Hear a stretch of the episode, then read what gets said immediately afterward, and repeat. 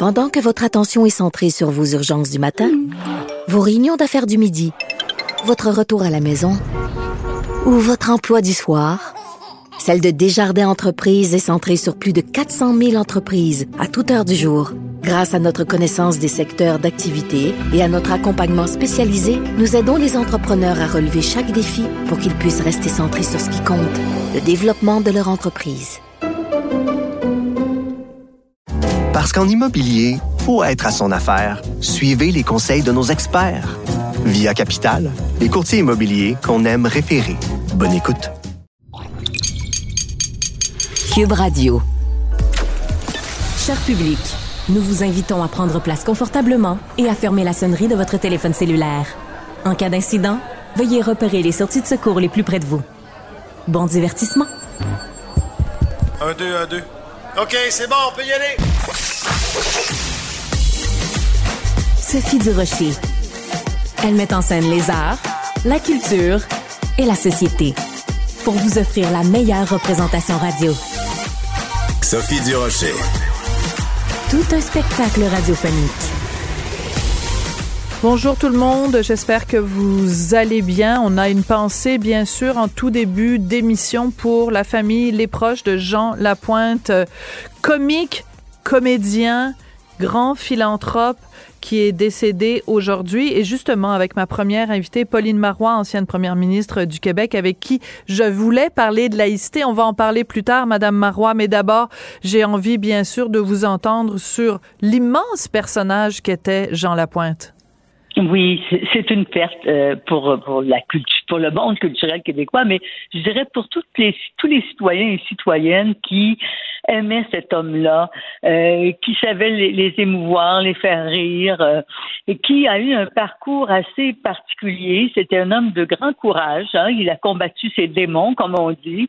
il est resté toujours très digne dans, dans cette approche. Et moi, c'est un homme que j'aimais beaucoup et pour lequel j'avais une grande admiration.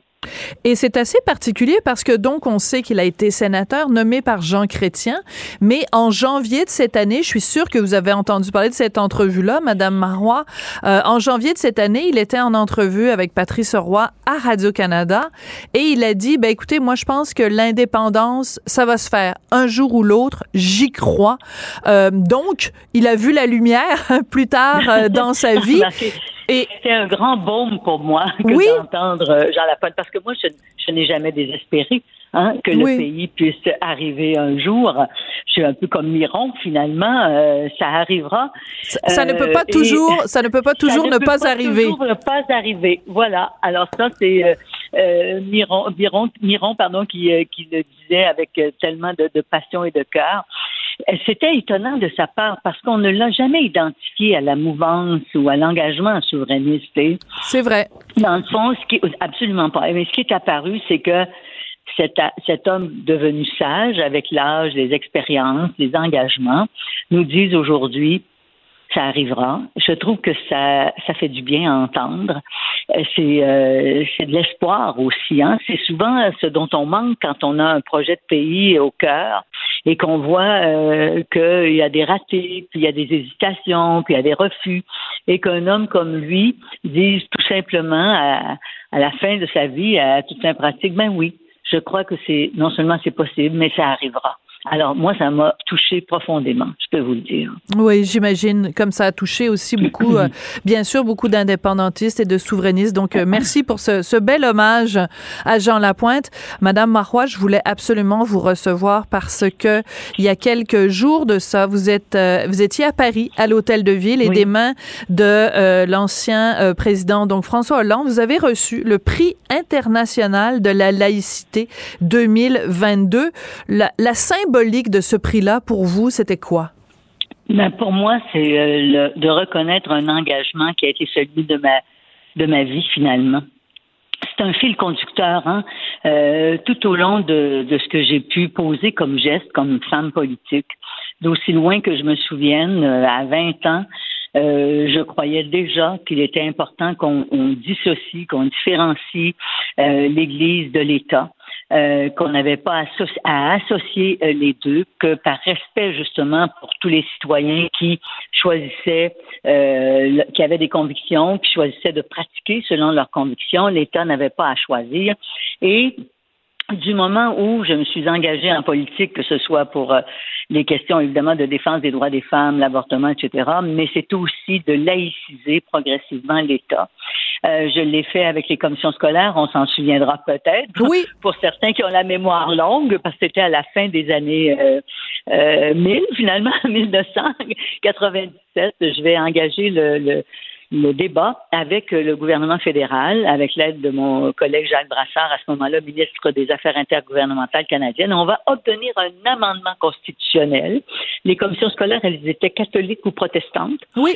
Euh, elles vont devenir euh, francophones ou anglophones, ce qui était plus logique, évidemment, dans l'organisation de nos euh, institutions.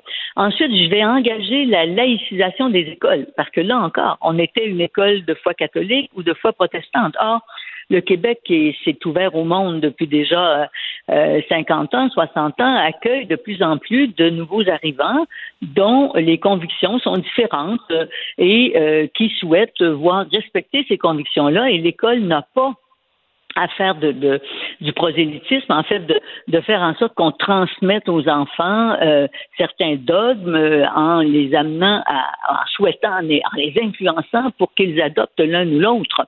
Euh, je pense que encore là, l'État, l'école doit être neutre. Alors, j'ai engagé ces changements-là lorsque j'étais ministre de l'Éducation et ça s'est par la suite poursuivi jusqu'à ce que je présente cette fameuse charte de, euh, des valeurs qu'on aurait dû appeler. D'ailleurs, Sophie, j'ai un petit peu de regret là-dessus, mais pas sur le fond.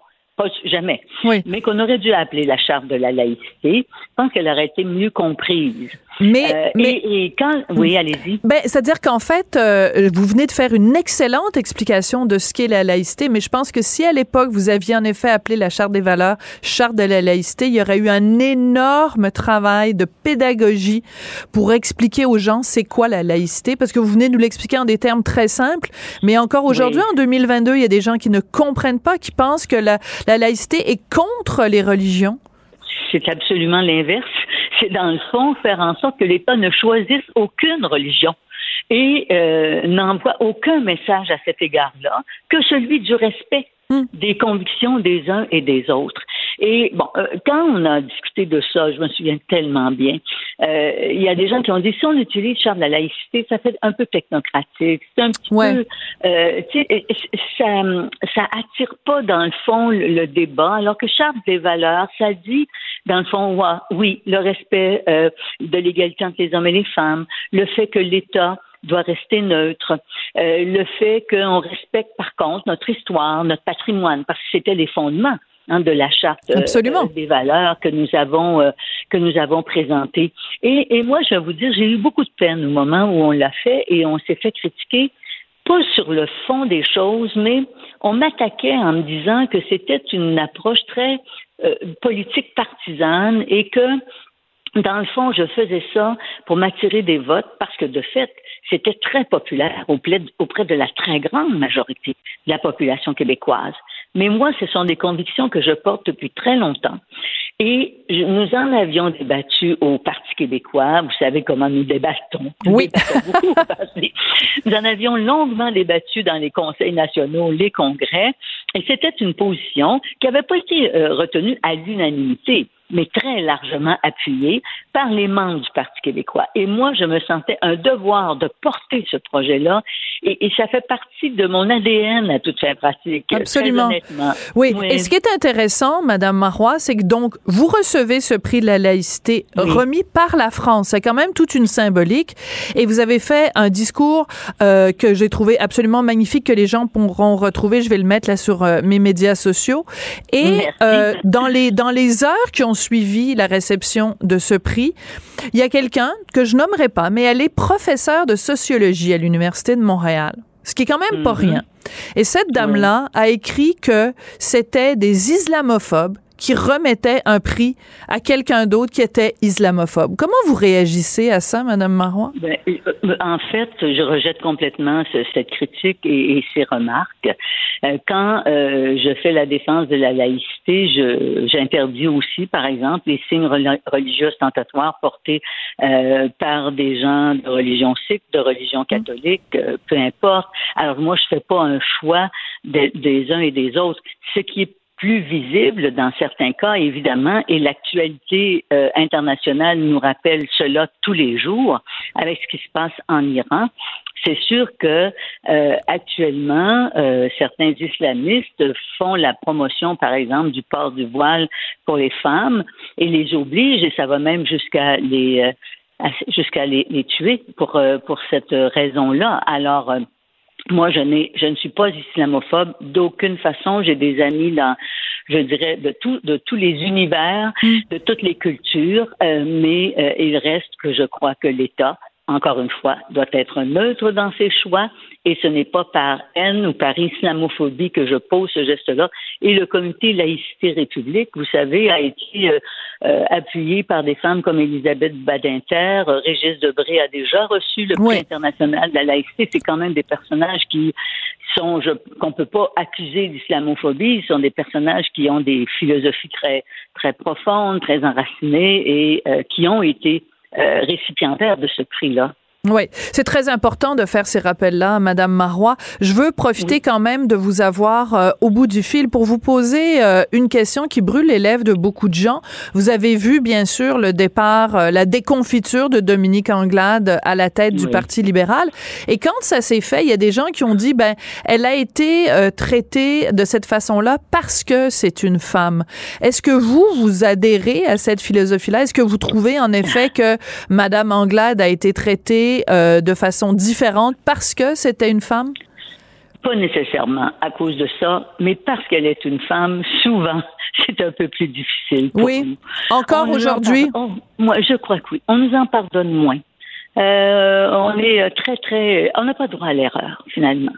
Alors, mais évidemment, je, je, et, je ne porte pas de jugement sur le fait qu'elle ait pu prendre de bonnes ou mauvaises décisions, etc. Je comprends. Mais ça reste, ça reste euh, difficile encore. Vous savez, quand on regarde l'ensemble des toutes les provinces canadiennes ont eu un jour ou l'autre à leur tête des femmes, à quelques exceptions près. Et très rares ont été celles qui ont réussi à avoir un deuxième mandat. C'est vrai. La plupart n'ont pas eu de deux. En fait, je pense qu'il y a peut-être une qui a eu un deuxième mandat. Alors, on est plus dur à, notre égard. Est-ce que parce que les est-ce que c'est parce que les attentes sont plus grandes? Je ne le sais pas. Mais dans les faits, euh, il faut le constater, euh, parce que ces femmes-là se représentaient pour la plupart et malheureusement, elle n'a pas été euh, retenue. Leur mm. candidature n'a pas été appuyée et retenue.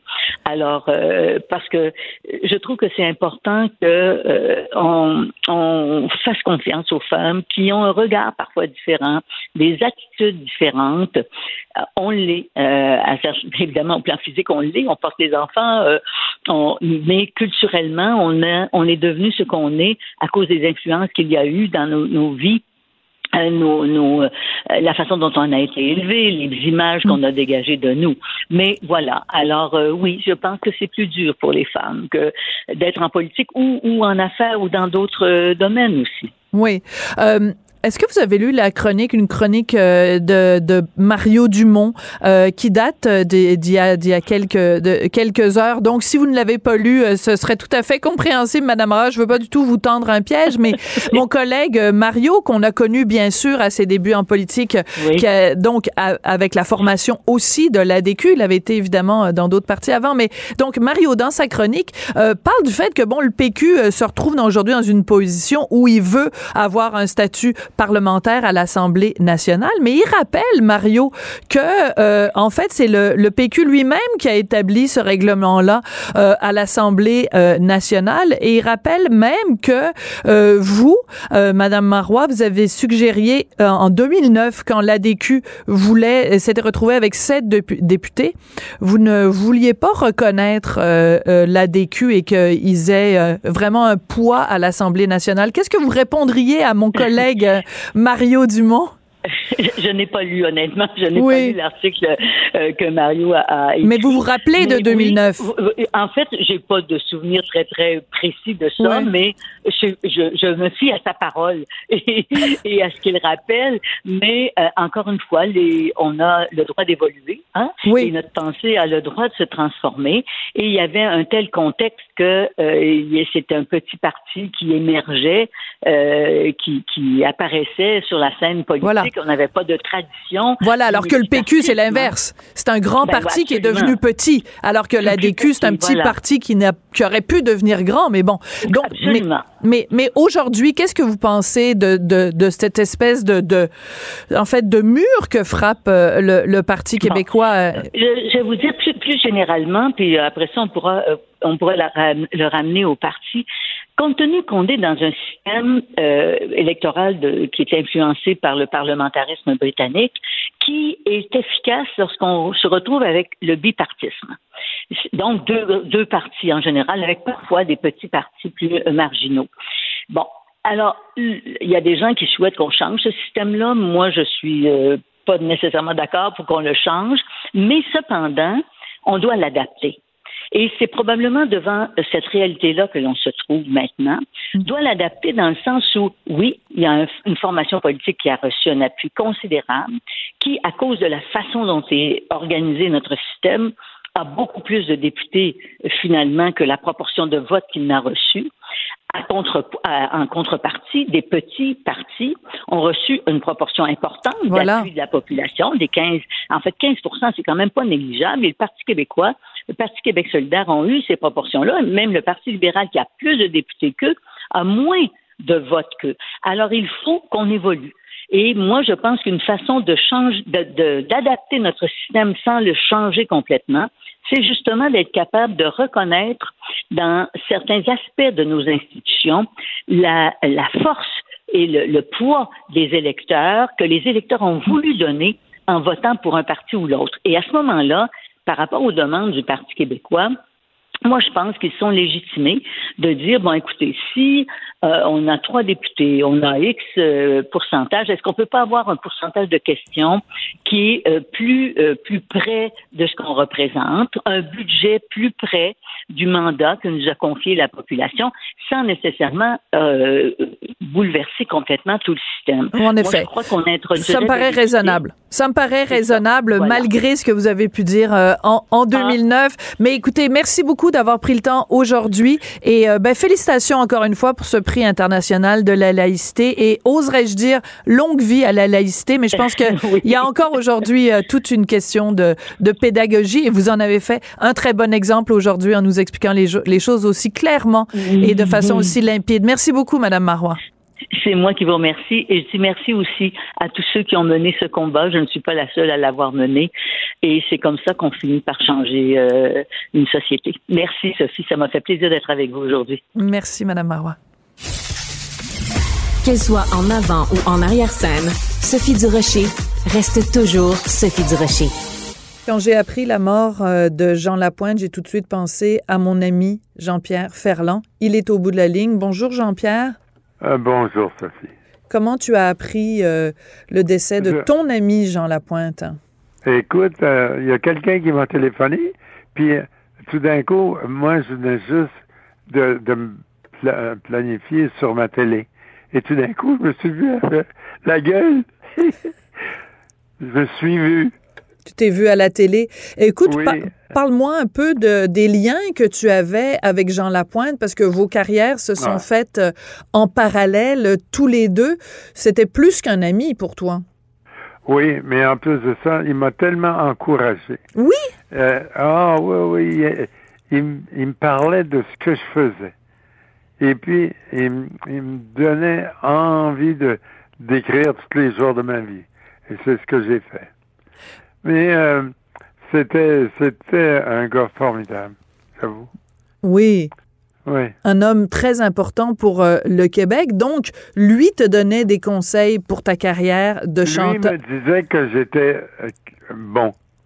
Et puis ça, il n'y a personne d'autre qui me disait ça. Et puis, venant de lui, c'était pour moi ah, un compliment extraordinaire. Puis à un moment donné, j'ai, dit, euh, viens, on va chanter ensemble. Puis on s'est commencé, on on a commencé à chanter ensemble. Et puis, euh, et comme je disais euh, tout à l'heure, euh, il était pas beau, mais au fond, il était beau. Qu'est-ce que tu veux dire? Il était beau? Sa beauté intérieure qui te touchait? Exactement. En plus de ça, oui, oui.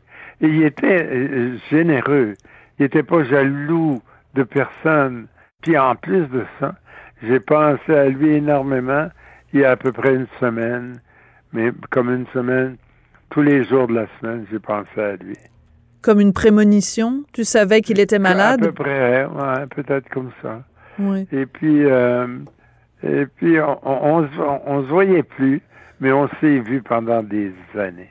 Ben justement, parle-moi un petit peu de lui, comment il était, sa carrière, parce qu'il a il a fait beaucoup de choses, euh, autant comme comique, chanteur, Exactement, acteur. Et voilà, c'est ce que. Il était tellement comique, tellement drôle. Et puis, à un moment donné, il se mettait à chanter une chanson qui était douloureuse, mais qui était tendre et qui était jolie. il, il, il écrivait des belles choses. Félix Leclerc. Je, trouve, oui. Oui, Félix Leclerc disait de Jean Lapointe qu'il avait plusieurs bouées. C'est-à-dire que ses chansons étaient des bouées, son rire était une bouée, et bien sûr, quand tu l'as aussi mis sur pied, la maison Jean Lapointe, c'était aussi une bouée pour les gens qui avaient des problèmes de dépendance. J'aime beaucoup cette image-là de la bouée, Jean-Pierre. Oh, mais c'est parce qu'il avait un problème d'indépendance lui-même. Et puis à un moment donné, quand j'ai su qu'il y avait fonder une chanson, Jean Lapointe, j'en revenais pas. Je me souviens de, l'avoir appelé puis d'avoir dit bravo. Tu l'avais appelé pour le féliciter pour euh, justement ah la, maison Jean Lapointe. Euh, euh, c'était quelqu'un donc forcément, comme tous les gens qui ont des dépendances, quelqu'un de fragile et de blessé. Tu la, tu la sentais toi cette vulnérabilité? il était sensible extrêmement sensible. Il fallait, fallait bien faire attention quand on parlait avec lui de ce qu'il faisait. Qu'est-ce que tu veux dire? Je veux dire que... Il fallait pas lui faire de peine? non, non, pas vraiment. Euh, c'est que il fonçait dans le tas, tu comprends? il fonçait dans le tas et c'était adorable pour, pour tous ceux qu'il connaissait. Oui. Quand il est devenu sénateur, étais-tu d'accord avec ça, toi, ou tu disais, hey, wow, wow, wow, oh, ben, Jean, là? Je, me suis dit, ça ne durera pas longtemps.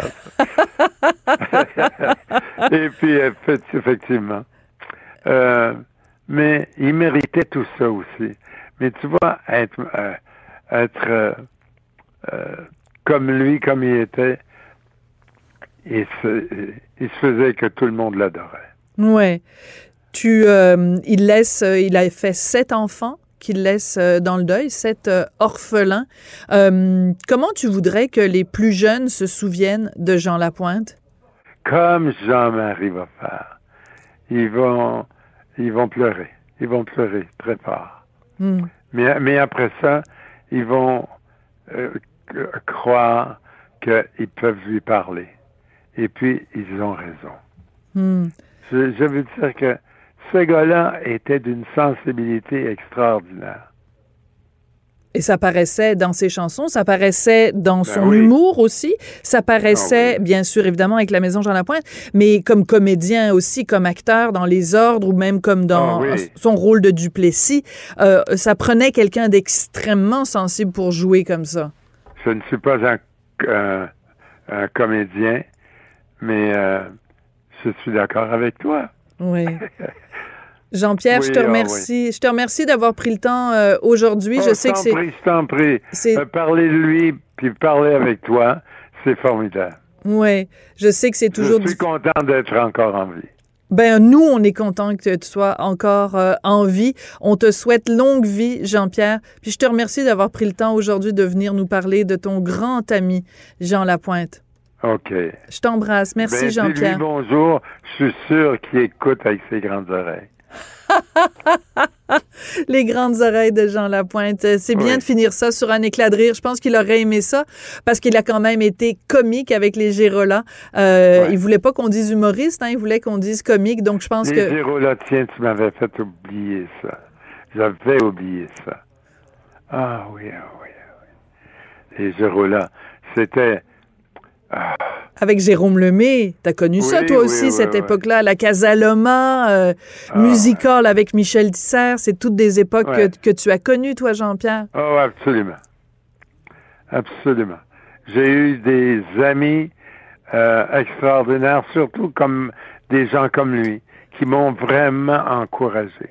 Oui. Merci Ah, beaucoup, oui. Jean-Pierre, d'avoir pris du temps aujourd'hui. Mes condoléances à toi, à tous ses proches, à tous ses amis qui l'ont aimé, Ouais. qui l'ont apprécié, qui l'ont admiré. Merci beaucoup, Jean-Pierre Ferland. Oh, que t'es gentil. Pendant que votre attention est centrée sur cette voix qui vous parle ici, ou encore là, tout près ici, très loin là-bas, Celle de Desjardins Entreprises est centrée sur plus de 400 000 entreprises partout autour de vous. Depuis plus de 120 ans, nos équipes dédiées accompagnent les entrepreneurs d'ici à chaque étape pour qu'ils puissent rester centrés sur ce qui compte, la croissance de leur entreprise. Parce qu'en immobilier, pour être à son affaire, suivez les conseils de nos experts. Via Capital, les courtiers immobiliers qu'on aime référer. Bonne écoute. Ici Ricardo. Et Émilie, marchand d'IGA. On a envie de vous inspirer à bien manger. À moins de 5 la portion. Suffit de repérer les produits valeurs sûres et de les cuisiner avec une de nos recettes. Les valeurs sûres, c'est bien pensé, hein? Bien sûr! Détails sur IGA.net. Sophie Durocher. Un savoureux mélange artistique de culture et d'information. C'est tout en anglais. Sophie Durocher. C'est toi qui as tiré la sonnette d'alarme? Le Québécois moyen était Guy Nantel. quelqu'un qui subissait et qui se disait je ferme ma gueule parce que je veux pas perdre ma job. La rencontre. Cet asservissement, cette servitude volontaire. C'est quelqu'un qui va dire par exemple moi j'étais allé à l'urgence là j'ai attendu 6 heures ok? La rencontre. Nantel. Durocher. Bonjour euh, Guy. Écoute, on avait plein de sujets dont on voulait parler aujourd'hui, mais on prend tout ça, on le met de côté quand un monument comme Jean Lapointe nous quitte. il faut prendre le temps de lui rendre hommage euh, comme il faut. Toi, euh, sur les médias sociaux, tu as écrit un grand homme de cœur, un grand humoriste de mon enfance, mais surtout un des plus grands acteurs dramatiques. Je suis tellement d'accord avec toi. Quel comédien. Ah, Il y a tant de choses à dire sur cet homme-là. Euh, c'est drôle, hier, j'étais en spectacle, puis je parlais avec mon technicien avant le show, puis je lui disais, euh, tu sais, je dis, on, quand on fait une démarche artistique, on se demande toujours à quoi on sert, puis est-ce que ça a un réel impact? Puis, puis je racontais que quand j'étais enfant, euh, ma sœur était journaliste artistique et elle m'amenait à la Place des Arts voir différents artistes. Comme euh, Edith Butler, René Simard, Jean Lapointe, Claude Dubois, et je, et je lui racontais ça, et je lui disais, ces gens-là ne savent pas à quel point ils ont eu un impact dans ma vie. C'est j'étais un petit gars de 10 ans, et je fais ce métier-là aujourd'hui à cause de ces gens-là. Donc, euh, drôle de hasard, ben écoute, aujourd'hui, euh, Jean Lapointe meurt, et euh, ben c'est un homme, moi, que j'ai connu un peu, pas énormément, parce qu'on est quand même de deux générations différentes, mais c'est un homme qui faisait des spectacles, évidemment, pour la maison Jean Lapointe. Euh, on a des caractères un peu semblables, Jean Lapointe et moi. C'est pas un, pas un jet-setter. euh, C'est un homme même qui, des fois, était un peu rustre, un peu... Mais tu sais, c'est un homme entier qui me faisait penser, des fois, un peu comme euh, au père Pélado, le Pierre Pélado. Tu sais, c'est, c'est quelqu'un qui, qui existe, qui a un caractère fort, euh, qui va pas avec des détours. Une personne euh, qui était imparfaite, mais un grand cœur, qui travaillait pour les bonnes raisons, c'est-à-dire faire rire le monde, puis aider le monde ordinaire. Je pense que c'était ça la mission dans la vie de Jean Lapointe. Tout à fait, tout à fait. Donc, euh, euh, comme humoriste, comme auteur, compositeur, interprète, chansonnier, plein de chansons euh, extraordinaires. On va en écouter d'ailleurs euh, un petit extrait. Peut-être que tu vas chanter avec moi. Ah ouais, ouais, vas-y. les chansons qu'on apprend la vie. Il y a dans les chansons beaucoup de leçons. C'est dans Mais c'est dans le lit qu'on vit les chansons d'amour. Écoute, euh, des chansons extrêmement importantes. Bon, chante-la ta chanson, si on chantait ensemble, etc., etc., etc. Mon oncle Edmond, là, il racontait Mhm. l'histoire de son mononcle qui était allé aux États-Unis puis qui, qui revenait puis qui parlait à moitié en français, à moitié en anglais. Euh, c'était pas juste des chansons, chansons, là. Il y avait, il y avait un propos social aussi derrière ça. Absolument, oui, oui. Want a hamburger, moutarde, relish, puis tabac quand t'étais sous. Écoute, ça, c'est des souvenirs euh, d'enfance. Oui, oui, écoute, Ouais. cette chanson-là, c'est dans les chansons. Et c'est en amour qu'on fait des chansons. Chante-la ta chanson. Il y a que les yaks, ça, c'était dans les années 50. Même, écoute, euh, si on chantait ensemble, puis mais au des penché mots dans qui nous Mais ressemblent. tout à fait, euh, oui, oui. Puis effectivement, c'est un homme qui avait, ben, on le sait, il avait une pensée politique euh, qui a changé, qui a évolué au cours du temps aussi, parce que Jean Lapointe est devenu sénateur, je crois, genre en 2001, là, au début du, du millénaire, nommé par euh, Jean Chrétien. Jean Chrétien. Donc, donc, il est devenu sénateur euh, libéral et il a été très déçu. Hein. Il a fait ça pendant dix ans. Ça a été une mauvaise expérience pour lui. Euh, il a dit que c'était quelque chose qu'il n'avait pas aimé parce qu'il y avait bien des tractations et qu'on faisait jamais avancer les causes euh, nobles. Lui, il luttait beaucoup contre les appareils de l'auto-vidéo dans les bars, là, puis il disait que ça gâchait la vie de beaucoup, beaucoup de monde, euh, mais il n'a jamais réussi à faire passer ça. Et, euh, et à la fin de sa vie, euh, ben, il a dit qu'il était devenu Oui. souverainiste aussi. euh, donc, à Patrice Roy, il avait donné une entrevue et il avait dit ça. Donc, j'avais été un peu étonné à l'époque, mais euh, sa pensée euh, politique avait évolué. Mais peu importe. euh, c'est pas tant l'idée qu'il était devenu souverainiste, mais surtout que c'est un homme qui s'est investi beaucoup en politique et donc, comme tu dis, qui avait une, volonté à travers son humour de faire avancer des causes sociales puis des causes politiques. Ouais. J'ai fait une entrevue tout à l'heure avec Pauline Marois, Madame Pauline Marois, ex-première ministre, et, et je, je lui parlais aussi de ça, et elle disait qu'elle avait été extrêmement émue quand elle avait entendu ces mots-là de Jean Lapointe, qui avait déclaré donc à, à, à Patrice Roy de Radio-Canada que, que, qu'il y croyait et qu'elle, que ça allait se faire un jour, parce qu'elle dit, bon, évidemment, elle, elle a toujours la foi, elle a toujours cette, cette flamme-là de souverainisme, mais que quelqu'un qui était si associé au fédéralisme, et en plus, il y avait des chicanes avec son chum, euh, avec son chum Leclerc euh, là-dessus, Félix Leclerc, Mhm. mais que là, en effet, en janvier 2022, qu'il euh, qu'il ait mis, euh, dit ces choses-là, c'est important. Euh, écoute, euh, bien sûr, euh, on peut pas parler de Jean Lapointe sans évoquer aussi, évidemment, sa carrière avec les Gérola. Est-ce que ce genre d'humour-là a bien vieilli? Euh, Est-ce que aujourd'hui on peut écouter des blagues des Gérola et se taper les cuisses ou c'est le symbole aussi d'à quel point l'humour a évolué au, au fil du temps? Très bonne question. En fait, euh, c'est pas que les là. Moi, j'ai tendance à écouter des vieilles affaires en humour euh, que je trouve qui vieillissent mal parce que la société, évidemment, change euh, à un rythme fou. Donc, je peux pas dire que je trouve ça euh, parfait euh, par rapport à l'humour qui se fait aujourd'hui, mais il faut comprendre que c'est c'est un c'est l'embryon de ce que l'humour est devenu. Donc, ça a été une nécessité de passer par euh, euh, c'était moins des humoristes ces géros-là que des fantaisistes. Donc, il y avait un Hmm, peu d'imitation, ouais. beaucoup de personnages de gossous, des trucs comme ça. Donc, évidemment, au fil du temps, ça ça s'est un peu épuré. Par contre, il y a un numéro Jean Lapointe euh, est assis au piano et qui joue le clair de lune Oui, et qui reçoit une tempête Ouais. de neige en plein visage. oui, Euh, oui. Ça se trouve encore sur YouTube. C'est de toute beauté ce numéro-là. Donc c'est il y a des il y a des moments comme ça. Il avait fait un duo avec Daniel Lemire aussi qui était absolument extraordinaire dans les dans un gala juste pour rire. Donc, euh, c'est ça, tu sais, l'humour, bien évidemment, ça vieillit. Un jour, on regardera sûrement des affaires que j'ai fait, puis qu'on dira, mon Dieu, je peux pas croire qu'il faisait ça. Quoi qu'il y en a qui disent. Même en 2022. Mais bon. Il y a quelqu'un au euh, devoir, je te le que présenterai.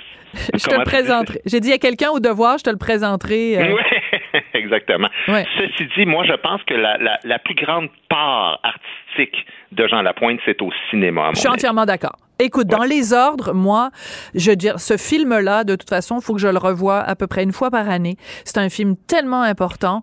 Et lui, dans ce film-là, était absolument extraordinaire. Donc, un syndicaliste qui se fait euh, ramasser par, euh, par la police, par l'armée, euh, amené en prison pendant la loi des mesures de guerre de, de Trudeau père. on va écouter juste un petit extrait de la bande-annonce, puis on, ça va juste nous donner des frissons. Ah, écoute, As-tu entendu parler de ça, toi, que arrêterait que l'armée est en ville? Alors, ça, les ordres et la scène où il mange un, sac de chips derrière les barreaux, là. Mm il y a Timine Burney euh, puis la gang, moi que j'avais trouvé, je l'avais trouvé extraordinaire. Les ordres, bien sûr, euh, Duplessis, la série Duplessis, OK, de Denis Arcand, ouais. Il y a tellement eu des grands rôles. Cet homme-là est un des plus grands acteurs dramatiques qu'on n'a jamais eu au Québec, à mon avis. Il y avait quelque chose d'authentique, il y avait quelque chose de populaire. Euh, il jouait pas? C'est à qui euh, il me rappelait un peu, Sophie, je sais pas si tu vas être d'accord, Willy Lamotte un peu. Oui, il y a un petit Quand côté... Willy Lamotte euh, jouait dans, dans, dans, les films, c'est un peu le même genre de profil. C'est quelqu'un qui a une carrière haute. Willy Lamotte était chanteur, mais il y avait quelque chose à la fois de du pauvre mais du riche, du misérable mais du digne. Euh, Jean Lapointe, dans Les Ordres, me faisait beaucoup penser à mon père, entre autres, comme Jean Dom, qui était un chauffeur de taxi, un homme très populaire, mais un homme très digne, très fort, puis qui s'en laissait pas imposer euh, par les autorités. Euh, donc, moi, ça m'a énormément touché. Euh, dans Duplessis, c'est absolument magistral l'interprétation qu'il a fait. Donc, écoute, ça a été un artiste absolument extraordinaire, tant au, sur scène, dans la chanson, en humour au cinéma, il s'est lancé en politique. C'est une, vie assez complète malgré ses problèmes dans sa vie euh, personnelle. Et on n'a même pas eu le temps, parce que c'est tout le temps qu'on a, on n'a même pas eu le temps de parler de, de tout le travail qu'il a fait avec évidemment la Fondation Jean Lapointe, mais on aura mm. l'occasion d'en parler dans différentes euh, émissions à différents moments également. Merci beaucoup Guy, c'est très euh, très touchant ton, ton hommage, surtout en, en nous parlant de ton papa chauffeur de taxi. Ça me touche beaucoup que tu fasses ce parallèle-là. Merci ben, beaucoup Guy. Bonne fin de semaine. Au revoir. Merci. Pendant que votre attention est centrée sur vos urgences du matin, vos réunions d'affaires du midi, votre retour à la maison ou votre emploi du soir, celle de Desjardins Entreprises est centrée sur plus de 400 000 entreprises à toute heure du jour. Grâce à notre connaissance des secteurs d'activité et à notre accompagnement spécialisé, nous aidons les entrepreneurs à relever chaque défi pour qu'ils puissent rester centrés sur ce qui compte, le développement de leur entreprise. Parce qu'en immobilier, pour être à son affaire, suivez les conseils de nos experts. Via Capital, les courtiers immobiliers qu'on aime référer. Bonne écoute. Ici Ricardo. Et Émilie, marchand d'IGA. On a envie de vous inspirer à bien manger. À moins de 5 la portion. Suffit de repérer les produits valeurs sûres et de les cuisiner avec une de nos recettes. Les valeurs sûres, c'est bien pensé, hein? Bien sûr! Détails sur IGA.net. Elle se déplace du côté court au côté jardin pour couvrir tous les angles de la nouvelle. Pour savoir et comprendre, Sophie Durocher. On peut vraiment dire dans le milieu culturel que Fabien Cloutier, c'est un touche-à-tout dramaturge, acteur, euh, évidemment la série Léo sur les ondes de TVA et maintenant auteur, hein, l'allégorie du tiroir à ustensiles qui est sorti euh, hier. Euh, Fabien Cloutier, bonjour. Allô, Sophie? Écoute, Fabien, on va évidemment prendre le temps de parler de ton livre qui m'a beaucoup fait rire. Mais d'abord, j'aimerais, parce que j'ai vu sur les médias sociaux que tu avais rendu hommage à Monsieur euh, Jean Lapointe. Donc, euh, j'ai envie de t'entendre euh, à, son sujet parce que, bon, vous avez quand même deux choses en commun, l'humour et être comédien. Donc, est-ce que c'est quelqu'un qui t'a influencé, qui t'a marqué, Jean Lapointe? Ben comme comme des milliers de Québécois là, moi enfant, euh, je pense que il y, avait, il y avait une professeure qui nous avait fait chanter euh, euh, Mon oncle Edmond de, Jean Lapointe. oui. donc je connaissais ça très jeune. Je, je l'ai vu après son, son travail de comique. Euh, à Juste pour rire, tu sais, qui commençait, tu sais, on, on le voyait des fois faire des trucs avec des, des humoristes plus jeunes, avec Daniel Lemire, entre autres. Euh, acteur immense pour, euh, pour, Duplessis, pour les ordres, un, un, très très grand acteur, un, un humaniste, un homme qui qui, qui a pas eu toujours le parcours idéal, mais qui, qui avait du cœur, qui avait énormément de conviction. Donc, euh, ça, je trouve ça, ça me touche beaucoup. Là, je trouve, je suis, euh, je trouve que c'est un, un grand qui, qui nous quitte et puis euh, vraiment, je, je- toutes mes pensées sont, sont vers sa famille puis par, par le fait même aussi à, à toute sa famille de Québécois qui, qui, qui l'aimaient puis qui, qui, qui, qui ont ri et pleuré avec lui au fil des années. Oui, il nous a fait pleurer, hein. C'est vraiment, euh, Ouais. c'est vraiment comme ça qu'on peut le, le, le souligner. Puis, tu sais, euh, Félix Leclerc disait à propos de Jean Lapointe qu'il avait plusieurs bouées, c'est-à-dire qu'il nous envoyait une bouée en nous faisant rire, il nous envoyait des bouées avec ses chansons, et évidemment avec son travail euh, euh, auprès euh, des, des alcooliques, mais pas juste les alcooliques, les toxicomanes en général. Ça aussi, c'était une façon de nous envoyer à tous des, des bouées. Je trouve que c'est, cette, image-là de la bouée, moi, en tout cas, me touche beaucoup. C'est- je trouve que c'est une belle façon de le dire, puis ça, ça ramène aussi à l'importance du travail des fois du- du- de, de, de, de la culture, de l'art, par, par la musique qui touchait les gens, par le rire aussi, faire rire là, c'est euh, c'est, il n'est pas toujours obligé d'avoir un, un grand fond, puis des grands messages, puis des choses comme ça. Faire, faire sourire les gens, le- leur faire oublier euh, du- les, sortir de leur quotidien, les amener dans quelque chose d'autre, juste d'amener le sourire, c'est déjà quelque chose de grand. Il le faisait, il le faisait très très bien. Puis c'est dans les premiers aussi fantaisistes, humoristes qui sont passés du, du côté aussi du jeu. Puis c'est pour ça aussi, je pense qu'il est très respecté par plusieurs de ses collègues humoristes parce que c'est comme aussi si il a été de ceux qui, ont donné des lettres noblesse aux drôles qui pouvaient aussi jouer puis être très touchants dans quelque chose d'autre. Absolument, c'est très très très bien résumé, Fabien. Donc je te retourne le compliment parce que toi aussi, comme comédien, comme acteur et euh, évidemment comme euh, dans, dans l'humour. Donc j'ai lu ton livre, l'allégorie du tiroir à ustensiles. C'est vraiment très drôle. Alors c'est très difficile de raconter parce que c'est un recueil de différents textes que tu as livrés, soit sur scène ou à la radio, euh, que ce soit à Radio Canada ou au 98.5. Et donc quand on les lit, on imagine ta voix et c'est vraiment très drôle. Entre autres, à un moment donné, tu nous racontes une visite euh, au salon de l'humour et de la séduction. Tu dis mieux connu sous le nom de Voyons donc, ça rentrera jamais.